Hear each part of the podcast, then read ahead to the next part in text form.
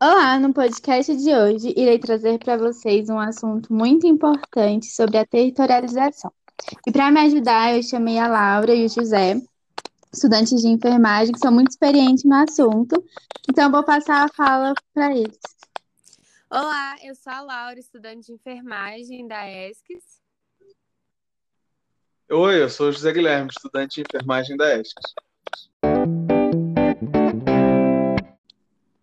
Bom, então vamos começar. De início, começando do básico, é... qual a definição de território? Território é uma área definida e normalmente possui um proprietário. Ela não precisa ser necessariamente é, seguir linhas geográficas, porque esse espaço depende da comunidade que vive nela, né? Mas cada território tem suas particularidades é, culturais, ambientais, econômicas e sociais, e isso pode influenciar nos fatores de saúde e doença dessa sociedade. Certo. E como se constitui esses territórios atualmente?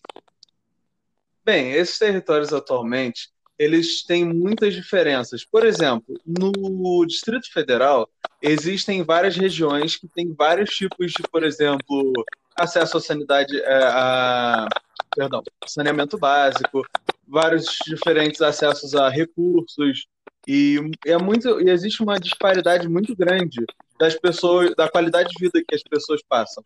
Então, dependendo do lugar que você estiver, que a unidade básica se, encontrar, ela precisa atender a tipos diferentes de necessidades.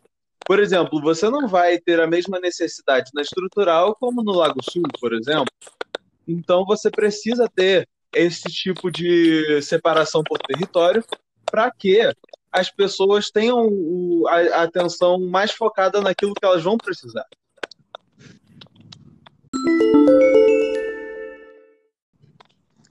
E o objetivo dessa forma de organização, como vocês enxergam isso?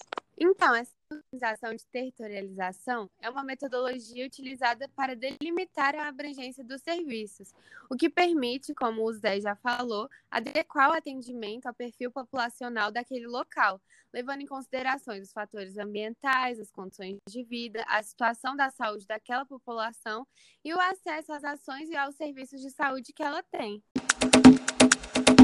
E a gente sabe que isso interfere na vida das famílias, essa forma de organização. Mas como que isso realmente interfere?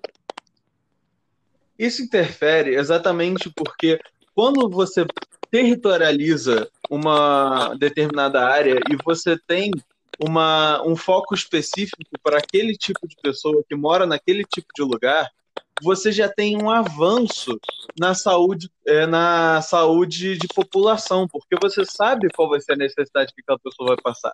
Você sabe mais ou menos qual é aquele problema que ela vai ter. Porque raras são as vezes que aparecem uma coisa fora do desvio padrão que foi estabelecido pela, é, pela, aquela, religi- é, é pela aquela região durante muito tempo de pesquisas e de observação. Então, como isso interfere diretamente na família? Porque aquilo, aquela família vai ter um atendimento melhor.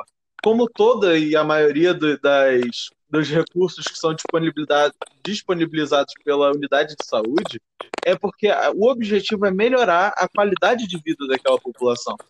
E então a família está sendo diretamente afetada, porque na UBS que está é, responsável por aquele território ou por aquela região, ela já vai ter uma ideia e uma noção do que, que precisa ser feito para que as pessoas sejam melhores atendidas nesse local. Ok, esse foi o nosso podcast de hoje e eu quero agradecer a presença da Laura e do José Guilherme. Obrigada. Muito obrigado e esperamos você no próximo episódio. Pronto, acabou. Eu vou. Ficou quatro minutos aproximadamente, mas vai ser isso aí mesmo, tô nem aí. Tá Valeu. Eu vou, eu vou editar aqui, depois eu mando para ver se ficou bom. Tá bom. Tá bom. Nada.